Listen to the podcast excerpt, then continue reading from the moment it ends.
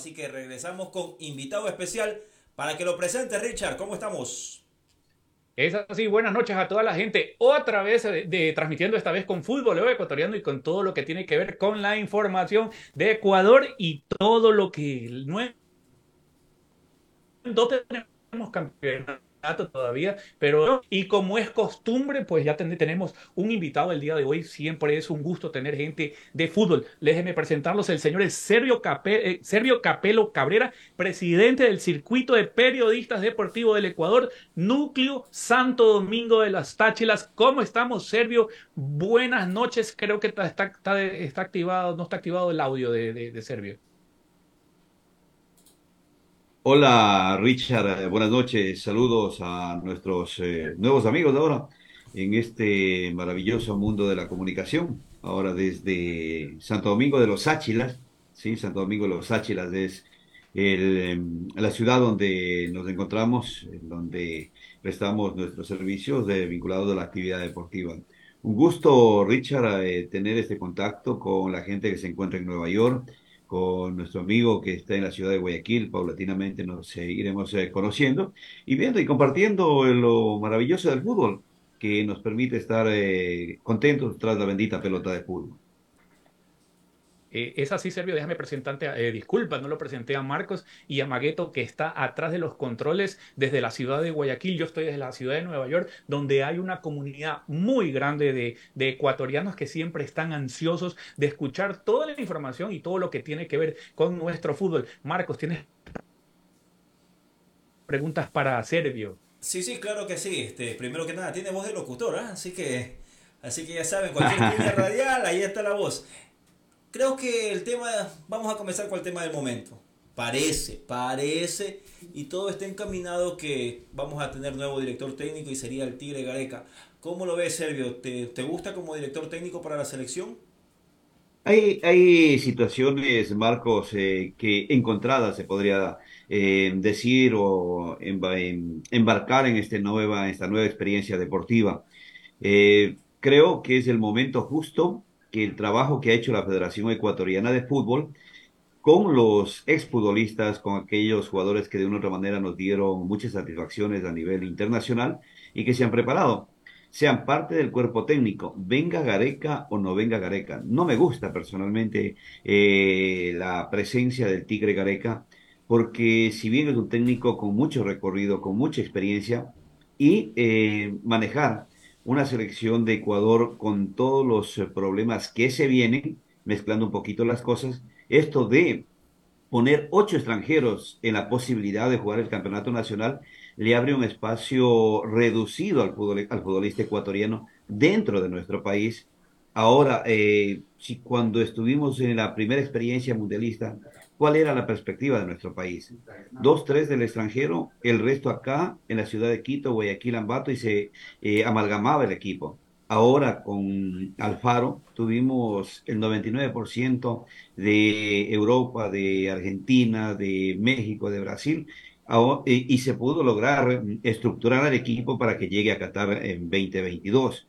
Entonces, personalmente, no, no comparto la presencia de Careca, sí compartiría en la presencia de él siempre y cuando tenga en su cuerpo técnico por lo menos a tres ecuatorianos que vayan ganando experiencia, vayan sumando minutos y puedan en el futuro eh, ser parte de, de la selección ecuatoriana como líderes. De Eh, Sergio, yo te hago esta pregunta rapidito. Eh, te hago esta pregunta rapidito y es que estamos hablando ya de Gareca, pero ¿qué te pareció la salida? Yo diría que hasta sorpresiva o, o no, porque inclusive antes del Mundial se hablaba de que, que había una posible salida de nuestro técnico, que bueno, ya terminó eh, saliendo. Eh, los motivos todavía no están muy claros. Eh, se especula de muchas situaciones, pagos, qué sé yo, manos negras por ahí, manoseo en, en todo lo que tuvo que ver con la convocatoria de los jugadores para el Mundial de Qatar. ¿Qué te pareció esta salida? ¿Te gustó que, o sea, no, no, te pregunto si te gustó, ¿te pareció bien la salida o te hubiera gustado que hubiera seguido al mando de esta selección? Tomemos en cuenta dos aspectos, eh, Richard y Marcos. El tema es que, a ver, Alfaro vino y logró encontrar eh, jugadores formados. Una de las partes que nunca compartí el criterio de Alfaro es cuando dijo que no encontró nada y se encontró con una base de grandes jugadores que los armó Jorge Célico cuando estuvo en Católica, cuando estuvo en Liga, en la misma Federación Ecuatoriana de Fútbol. les dio forma y experiencia. Y eso le sirvió a Alfaro la salida de Alfaro para eh, luego del Mundial, eso se veía venir. Primero porque si vino ganando poco y consiguió mucho deportivamente, obviamente sus honorarios iban a subir eh, de una manera realmente espectacular. Y Alfaro se le presentó, como eh, hablamos en el mundo deportivo, se le presentó la Virgencita para lograr muchos, muchos triunfos. Como club, como director técnico de clubes, prácticamente Alfaro no había ganado nada. Si luego del Mundial lo justo hubiese sido que antes de irse al Mundial quede definida la continuidad de Alfaro, quede definida esa posición y luego sí ver y especular si se va o no se va. Ahora sí habla mucho de que eh, Alfaro quería llevar la selección a Guayaquil, que Alfaro quería trasladar con todo su, su, su gente a Guayaquil para trabajar, pero que le debe mucha plata, que no ha logrado finiquitar toda su situación. Pero eso es tantas cosas se van a cortar, eh, tanta agua correrá bajo el puente que eh, definitivamente eh, les aseguro, estimados amigos y quienes nos siguen a través de estos medios de comunicación, que no se llegará a conocer en mucho tiempo realmente la verdad por la que se fue al faro. Que hay una gran cosa cierta, que es la plata, que es de los dólares los que no llegaron a ponerse de acuerdo finalmente. tan, cierto es lo que, lo que dice Sergio que todavía no le pagan, ¿no? Y, justo en el programa anterior hablábamos con Richard y con Chapulín que la Federación Ecuatoriana de Fútbol tiene va a tener problemas económicos porque tiene que desembolsar al nuevo cuerpo técnico, tiene que pagarle al anterior, tiene que todavía terminar de pagar al bolillo, a los árbitros que todavía le den. Y el técnico que venga va a tener esta dicotomía que, que dice Servio, si sigue jugando en Quito o regresa y se instala a Guayaquil. ¿Por qué dirá la gente? No, si en Quito se ha sacado buenos resultados, sí, pero hoy, ¿cuántos jugadores son seleccionables que jueguen en el campeonato ecuatoriano? ¿Cuántos, inclusive, suplentes vamos a tener en la selección ecuatoriana que jueguen en el campeonato ecuatoriano? Entonces, eh, vamos a ver qué tipo de técnico van a conseguir. Se habló inclusive de Serbia entre los problemas hasta de la convocatoria, que le imponían jugadores y todo. Entonces hay que ver qué tipo de técnico viene y bajo qué condiciones también. El empresario, el empresario que ponga el técnico va a tener mucha influencia. Y recordemos que eh, la, los dos últimos años o los tres últimos años, muchos hijos de migrantes ecuatorianos en Europa están dando frutos. Unos sí poniéndose la tricolor, otros eh, por el país que les ha dado la oportunidad a vuestros padres de, de crecer eh, económicamente y en la familia, pues todos ellos van a ser una influencia. Y el empresario que llegue, a ver, eh, saliéndonos un poquito del tema de Alfaro, ¿quién maneja Barcelona? En la parte dirigencial que pone y firma es Alfaro, ¿no es cierto? Pero ¿quién pone a los jugadores? Chamorro. Chamorro es el que tiene mínimo 17 jugadores. De los 20 que están en, en Estados Unidos en la actualidad, mínimo 12 manejados por Jorge Chamorro. ¿sí? Eh, Mario Pineida, oriundo de Santo Domingo de los Sáchiras, lo vimos crecer futbolísticamente en un campeonato denominado Baby Fútbol. Eh, prácticamente en Brasil eh, estaba ganando sin jugar. ¿Y qué, es lo que quería Mario Pineida? Que era uno de los llamados a estar en Qatar, tener actividad futbolística, para que quizá en la última etapa de su carrera llegara a la cúspide mundial. Entonces Chamorro, su empresario, lo trae nuevamente acá y, lo vincula a Barcelona. Y eso va a haber mucho más. El, Claro, eso va a ser un gran problema, la verdad. Eh, no sé cuál será el tiempo límite para la Federación Ecuatoriana dar, eh, dar el nombre del próximo técnico eh, para la selección ecuatoriana. Todos sabemos que hay mucho, mm, eh, muy poco tiempo. La verdad, eh, no sé qué tanto la selección ya debería tener un técnico, pero sí tiene que haber un capitán al mando de este barco. Déjame mandarle un saludo, saludo muy rápido a Mayra Otati, que siempre está conectado con nosotros desde Nueva York, y también a toda la gente que se está conectando con Show Futboleo Ecuatoriano. Denle compartir, denle like para nosotros. Es súper importante porque todos los miércoles acá cogemos un tiempo para hablar de todo lo que tiene que ver con el fútbol ecuatoriano y siempre eh, gustoso, ¿no? De tener invitados y qué más, tener a Sergio Capello desde Ecuador para que nos ayude a a, saber más de lo que está pasando. No hay campeonato todavía, pero se está movilizando mucho. Estamos hablando sobre los técnicos eh, que, van saliendo y los posibles técnicos que, que, estaban en carpeta. Eh, Sergio, también otro de los nombres que sonó muchísimo era Ramírez, que ya firmó un equipo de España, y también sonaba mucho Almada, técnico uruguayo que dirigió el Barcelona, pero que en este momento estaba en México. ¿Qué te parecía ese nombre? ¿Te llamaba la atención? ¿O qué nombres para ti eh, suenan fuerte, ya que tú estás allá y estás involucrado en todo esto, para eh, que te llamaría la atención para dirigir esta selección muy joven, por cierto. Uno de los técnicos que hubiese sido factible, eh, quitando el regionalismo, porque aquí de, de, una otra manera tenemos que hacer mea culpa. Quienes eh, tienen la, la, posibilidad de, de, dirigir programas deportivos de la ciudad de, de, Guayaquil, en el puerto principal, siempre van a vincular que la selección trabaja en Guayaquil. La gente que está en Quito y esa rivalidad o ese regionalismo siempre va a ser Quito-Guayaquil. Si venía el técnico Almada, eh, les aseguro y les doy por firmado, que se iba a instalar en Guayaquil, iba a venir eh, la crítica fuerte de los periodinchas de la ciudad de Quito y con ellos venían otros eh, sectores del país. Eh, la selección ecuatoriana, si es verdad, en las dos eh, o tres primeras clasificaciones de los mundiales hizo casa en el Estadio Olímpico Atahualpa y eso fue fundamental, jugar con el miedo escénico de la altura, que está ahí, que está ahí. Cuando se jugaba al mediodía era mucho más tremendo el puerto principal tiene también su fortaleza. Eh, y lo principal que tiene que ver, el técnico que venga, me hubiese gustado Almada, pero el técnico que venga debe jugar con eh, la forma que vienen actuando los ecuatorianos en el fútbol extranjero. Eh, sea costa, sea sierra, haya hielo, no haya hielo en el caso de Europa, pero en base a eso, el técnico debe buscar los mejores hombres que vengan. Y para ello, Egas tendría que buscar entre Almada no, no, realmente Ramírez no me gustaba como técnico. Eh, la forma que salió de, del Independiente del Valle no me pareció eh, muy profesional, tomando en cuenta que era uno de los formadores de jugadores juveniles y sacó el caso de Ramírez, fue quien le dio mayor oportunidades para jugar. Y, y no le fue bien ni en Brasil ni en Estados Unidos a Ramírez, este Sergio. Este, claro. Acotando lo que dice Sergio, y es interesantísimo, y no es que la prensa guayaquileña o prensa mona, como nos dicen en la sierra, quiere que juegue este, eh, la selección, eh, se la quiere quitar de Quito. No. Voy a dar unos nombres, este Richard. Joander Chávez, José Hurtado, que ya formó parte de la selección. Ellos están en Brasil, en Bahía. Joander Chávez acaba de ser traspasado por 3 millones y medio. Marco Angulo, que también lo hemos visto y lo hemos pedido inclusive muchas veces para la selección. MLS. William Pacho, ¿te acuerdas que hubo un tanto problema porque se lo convocó última hora a la selección, verdad? Marcador ¿Sabe? derecho, ¿no? Así ¿sabe? Este, va por, por, por, por izquierda William Pacho, que también salió independiente. ¿Sabes quién lo quiere William Pacho hoy?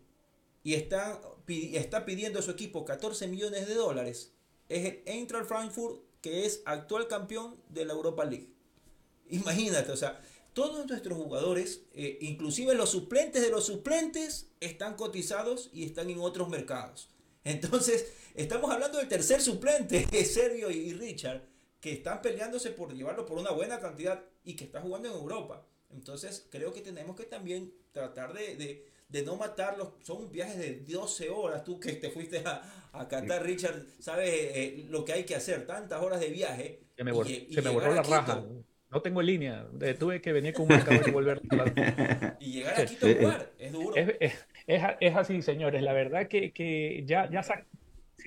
Sacando un poquito esto lo de Alfaro, pues ya agradecerle, agradecerle la verdad eh, por lo que hizo, eh, no, porque la verdad nos volvió otra vez y nos dio la, nos dio la esperanza, ¿no? Llegamos con él a un mundial y hay que agradecerle, hay que virar la página, pasar la página y la federación tiene que, lo hemos estado hablando, eh, Marcos, desde la semana pasada, ¿no? Y es que el técnico que venga a la selección...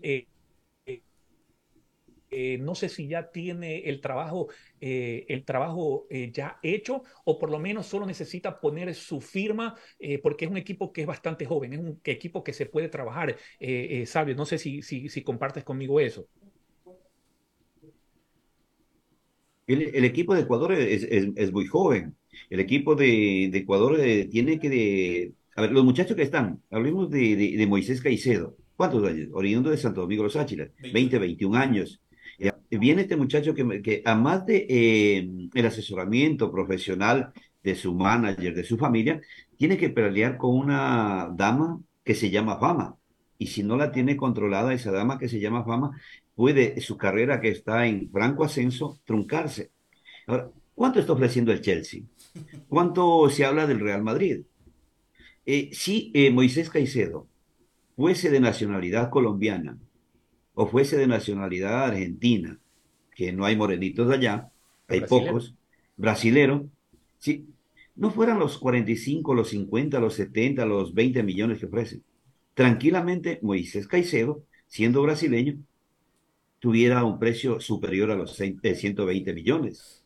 Y en base a esa forma de crecer del futbolista ecuatoriano, el técnico que venga a trabajar con los muchachos tiene que trabajar en su madurez mental y deportiva para que sigan fortaleciendo la personalidad y puedan llegar eh, con mejor preparación, teniendo un ejemplo como fue el mismo Antonio Valencia, que se manejó de manera muy correcta en, mientras estuvo en Inglaterra. Eh, eh, es así, Marcos. no, no, sé cuál es la fecha, si hay una fecha límite para que ya la federación dé el nombre. Ellos han hablado, ellos han comunicado algo, ellos han mandado alguna carta diciendo cuándo darían esta noticia o todavía lo mantienen en veremos, nos quieren mantener en suspenso, quieren arreglar, eh, eh, yo creo que lo de Alfaro ya está finiquitado, no va más, eh, ¿qué piensas? ¿Qué, qué, cuál, se acabó el contrato luego del partido con Senegal. El contrato era hasta el último partido que juegue Ecuador en el Mundial. Automáticamente el contrato ahí se acabó, se rompió. soy sincero, lo que yo pienso es que están esperando que desembolse el dinero FIFA que dijo que en los, últimos días de enero iba a desembolsar el premio de por haber clasificado al mundial. Entonces, para ahí sí, liquidar por acá, pagar por acá y contratar. Porque nadie te va a venir, Richard, si no es con un anticipo. Entonces, eh, es lo que está esperando. Yo creo que a finales de enero vamos a tener el técnico, sea quien sea. Ahorita, obviamente, están hablando, están manejando, tratando de manejar cifras. Y una vez que ya llegue el efectivo, pues ahí sí contratar. Eh, eh, bueno, acabando ya con esto que tiene que ver con el asunto de nuestro próximo seleccionador, eh, pues, ¿qué les parece si entramos rapidito a todo esto que tiene que ver y que se volvió polémica hace un par de semanas, Servio, y es lo que tú desde el principio del, show lo, tocaste este tema, y es sobre la cantidad de jugadores extranjeros que cada club puede tener ahora en sus filas, ¿no? De seis cambia a ocho. ¿Qué tan positivo o qué tan negativo esto es para ti en el fútbol ecuatoriano? Para mí, eh, en la parte deportiva es negativa. Yo estaba sacando por acá unas, eh, unas una, una polla, una, un borrador, en donde se ve en varios equipos que hay ocho extranjeros. Jugarán seis, jugarán siete, jugarán los ocho. Es limitarle y reducir el espacio al futbolista ecuatoriano. ¿Sí? Y eso eh, viene a menoscabar el crecimiento de aquellos. Pero uno de los justificativos que lo escuché, sí, lo escuché y conversaba con eh, Walter Santos Muñoz, quien es el presidente del Círculo de Periodistas Deportivos del Ecuador, de la matriz nacional, es que el futbolista ecuatoriano en la actualidad es, tiene eh, mucho valor, se creció en cuanto a sus honorarios.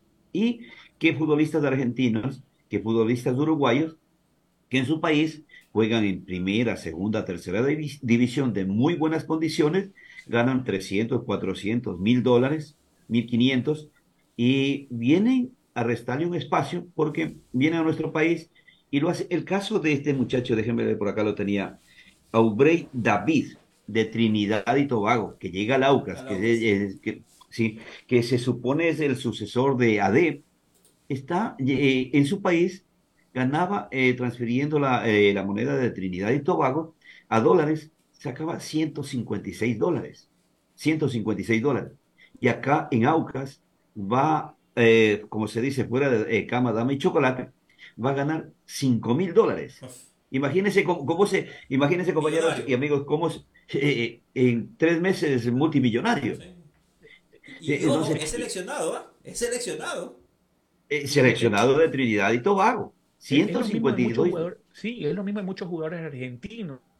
Aunque al Peso está cambio de la moneda de ellos, venir a, a- sí, venir a Ecuador y ganarse 5 mil, 10 mil, pongámoslo, poniendo números así al ojo, porque no son jugadores de, de- de- de- de grandes equipos, ¿no? Eh, posiblemente sí. Oja- Luciano ojalá, Recalde, ¿no? no sé. Sí, sí. ojalá Luciano Recalde, Richard. eh, Sí, eh, sí, eh, sí. escuchaba con algunos amigos de, de- de la ciudad de Cuenca, eh, que tenemos contactos, eh, extraoficialmente o, o tras bastidores, tras micrófonos, que a veces hay cierta información que los jugadores se limitan a comentar.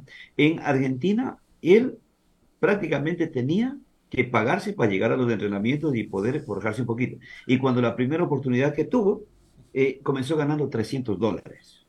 300 dólares.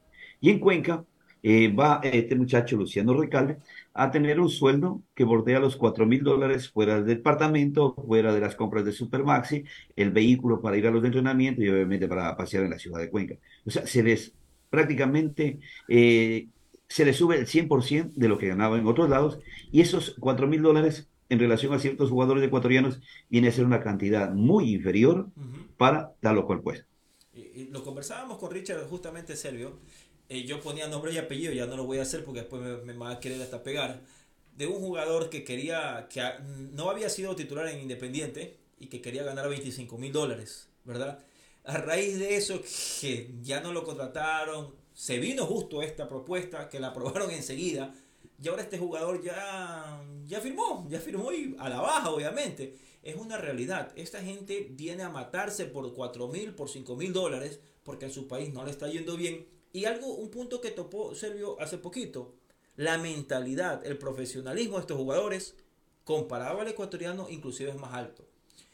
Obviamente se le va a restar puestos este, a, los nacionales, eso es obvio, pero muchas veces esto también lo han causado, no les estoy echando la culpa, pero también tienen que poner de su parte el ecuatoriano.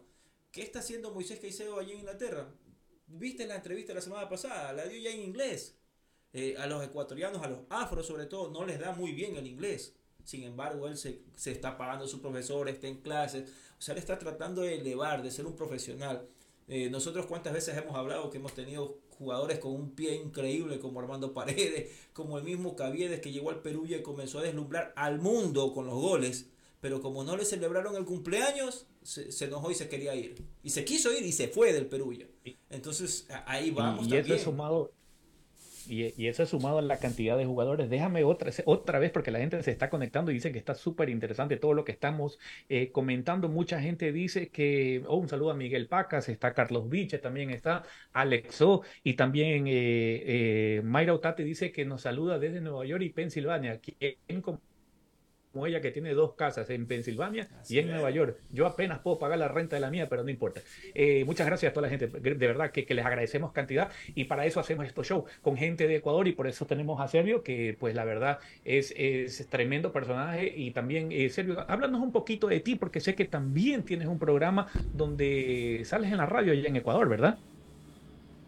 Así es, eh, Richard. Bueno, eh, si tú me permites, eh, tengo aproximadamente, Marcos, con el debido respeto, aproximadamente ya unos 35 años en el mundo de la, de la comunicación, siempre en el plano deportivo, eh, desde hace unos ocho años en el plano de la comunicación en general.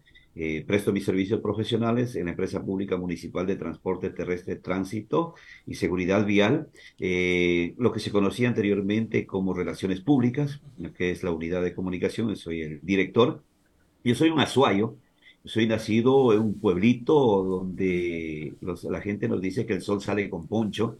eh, un pueblito de, de fronterizo de Azuay con Zamora Chinchipe, allá por el, la zona de Azuay, se llama Cochapata. desde allá hace muchísimos años vinimos a Santo Domingo de los Sáchiras con mi familia.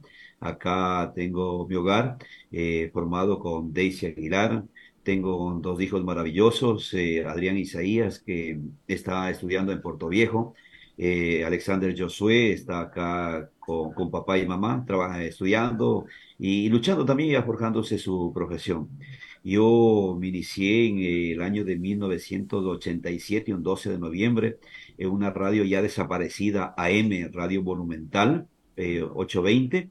Eh, luego, paulatinamente, fuimos pasando por otros medios de comunicación teniendo la oportunidad en algún momento de hacer reportería para RTS, Telesistema anteriormente, eh, parte de Diario La Hora, la fundación de este medio de comunicación escrito acá en Santo Domingo, en algún momento en Cuenca, en Radio Popular y Diario El Mercurio, es decir, que gracias a Dios y con el apoyo de la familia hemos ido creciendo y tenemos eh, un poquito de experiencia para poderla compartir y siempre, siempre, siempre saludando a todos nuestros amigos que nos brindan su oportunidad de poder compartir eh, esta poquita experiencia que se tiene. Qué bien, qué bien, Sergio. ¿Y no extrañas el frío de, de, de, por, de por allá? Aunque la noche, la noche cuando llueve en Santo Domingo y baja las neblinas, sí se siente algo fresquito, ¿ah? No, sí, es, es, bastante fuerte el clima acá en Santo Domingo, cuando hace calor o cuando hace frío. No, eh, mi estimado Marcos, yo eh, salí cuando apenas tenía eh, siete, ocho años de, de la SUAY. Ya no canto, sí, ya, ya, dejé el cantadito. sí, y eh, ya tengo 56 años, entonces imagínate ya toda una vida de Santo Domingo en, la en el territorio de los eh, indios colorados, como los dicen los sáchilas. Y, ¿sí? y, Sergio, mandarle... Y Sergio, déjame mandarle un saludo también a la, a la persona que nos contactó contigo, a Arelis Vaca, que que, nos pasó tu contacto y me dijo, llámenlo, llámenlo, que él les va a hablar de fútbol. Eh, me dio todo el cartel de, de, Servio y la verdad que, que, increíble hablar con siempre eh, con gente de Ecuador eh, que está muy involucrado en todo esto que tiene que ver deportes en general, el fútbol en este caso para nosotros. Claro, con Arelis. Que tú estás involucrado en todos estos Sí, eh, gracias a Dios. Eh, con Arelis eh, tuvimos la oportunidad de, de, trabajar en esta empresa pública municipal de transporte terrestre tránsito. Era una de las funcionarias del área financiera, la, que ponía uno de los autorizados para que pasen los sueldos. Una, una gran amiga. Claro, claro eso, sí. eso, es lo que importa. Sí, y claro, entonces la conocimos de ahí, hubo esta oportunidad. me comentó hace algunos días le dije, bueno, si hay la posibilidad, muchas gracias. La natación, ecuavoley, tenis de mesa y 40. Son eh, estas Olimpiadas exclusivamente para periodistas deportivos y eh, se vienen desarrollando año a año, siempre en la primera quincena del mes de enero, tomando en cuenta que en esta parte del tiempo o del año el Campeonato Ecuatoriano de Fútbol o la Liga Pro está paralizada y el periodismo deportivo ecuatoriano tiene de una otra manera la posibilidad de compartir con los colegas de, de diferentes eh, provincias que se, nos vestimos de corto, se visten de corto cuando tienen la posibilidad de competir en estas Olimpiadas. Este evento va a ser este evento va a ser al público, va a ser abierto para el público, la, gente puede ir a asistir a ver estos, estos, juegos, estas disciplinas, y dónde va a ser. De lo que conozco ahí, el complejo de Fertiza es para las disciplinas de fútbol y ecuavole. Está en la natación y el atletismo en el P de Guayas, en la piscina olímpica y en la pista atlética de este, Alberto Gil Gilbert, me parece que es la pista atlética. Eh, la final del fútbol se tiene planificado desarrollarla en el estadio Alberto Spencer eh, Herrera, de acuerdo al organigrama que nos ha hecho llegar Paul Cedeño a cada uno de los núcleos eh, provinciales. Es un evento totalmente gratuito, es una, un evento de confraternidad y obviamente el fútbol dice vamos a jugar por la amistad, pero ya sabemos que hay fricción y el fútbol es de contacto. ¿sí? Y en esta oportunidad hay, existe eh, dos eh, rivales a tumbar, eh, Guayas, que es del anfitrión, y Santo Domingo, que es el actual campeón de las Olimpiadas. Santo Domingo ha tenido la oportunidad de ser campeón en Loja 2018, en Esmeraldas 2020, y el 21 y 22 no se realizaron las Olimpiadas debido a la pandemia.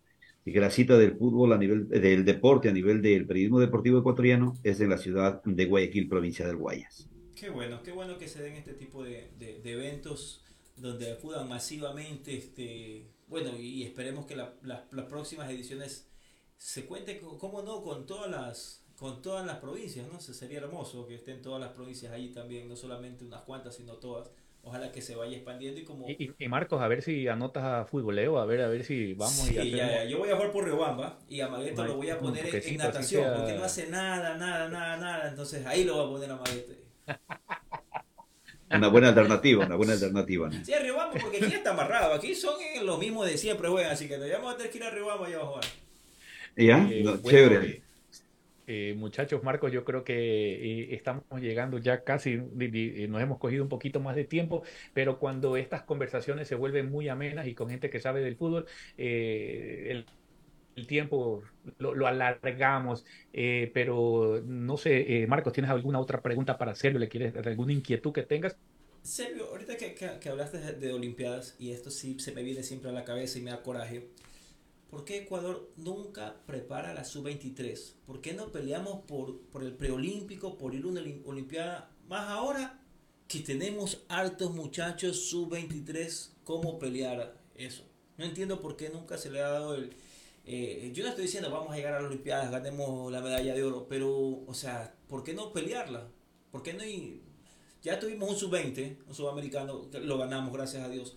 ¿por qué no ir paso a paso y buscar una sub-23, un preolímpico, una olimpiada? Hay dos cosas que se debería tomar en cuenta y analizarla profundamente.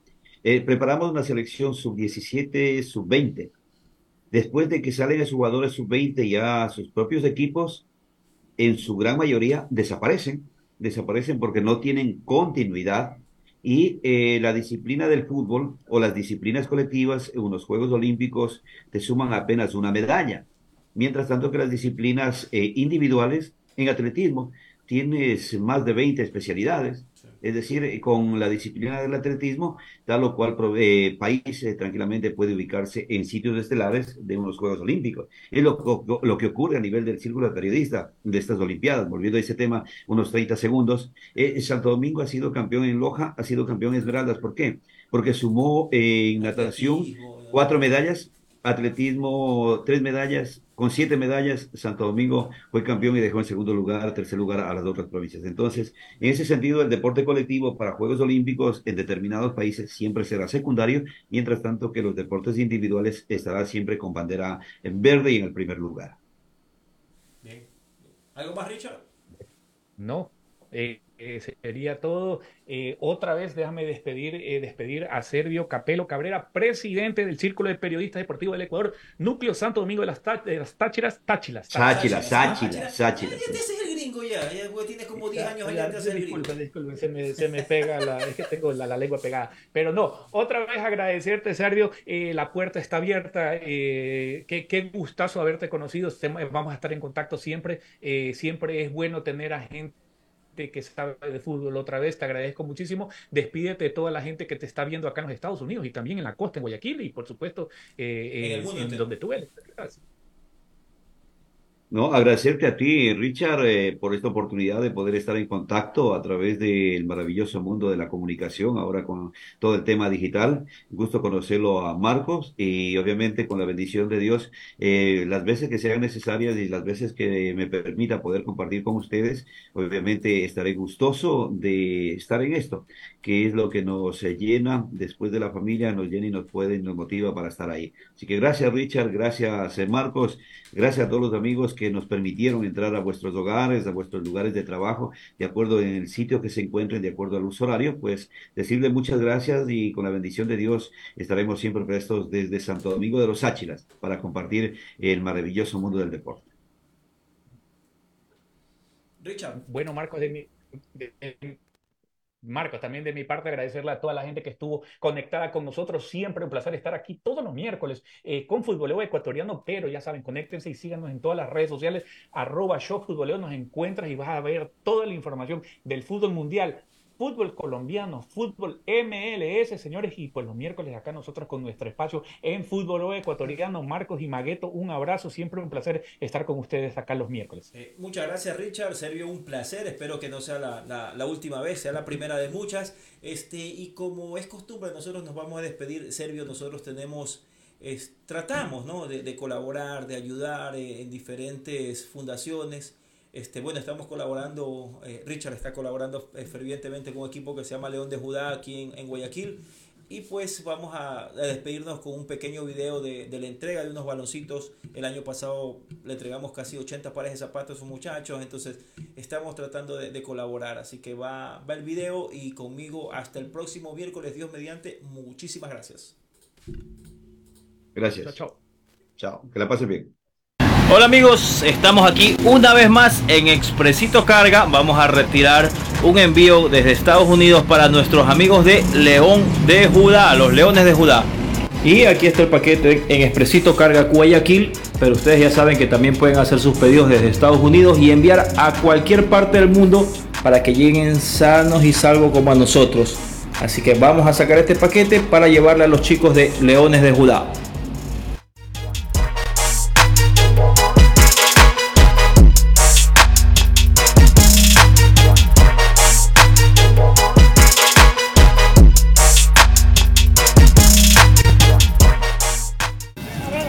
Cumpliendo lo prometido, ahí están los ocho balones para los muchachos de Leones de Judá, para que se arme el peloteo y buen entrenamiento.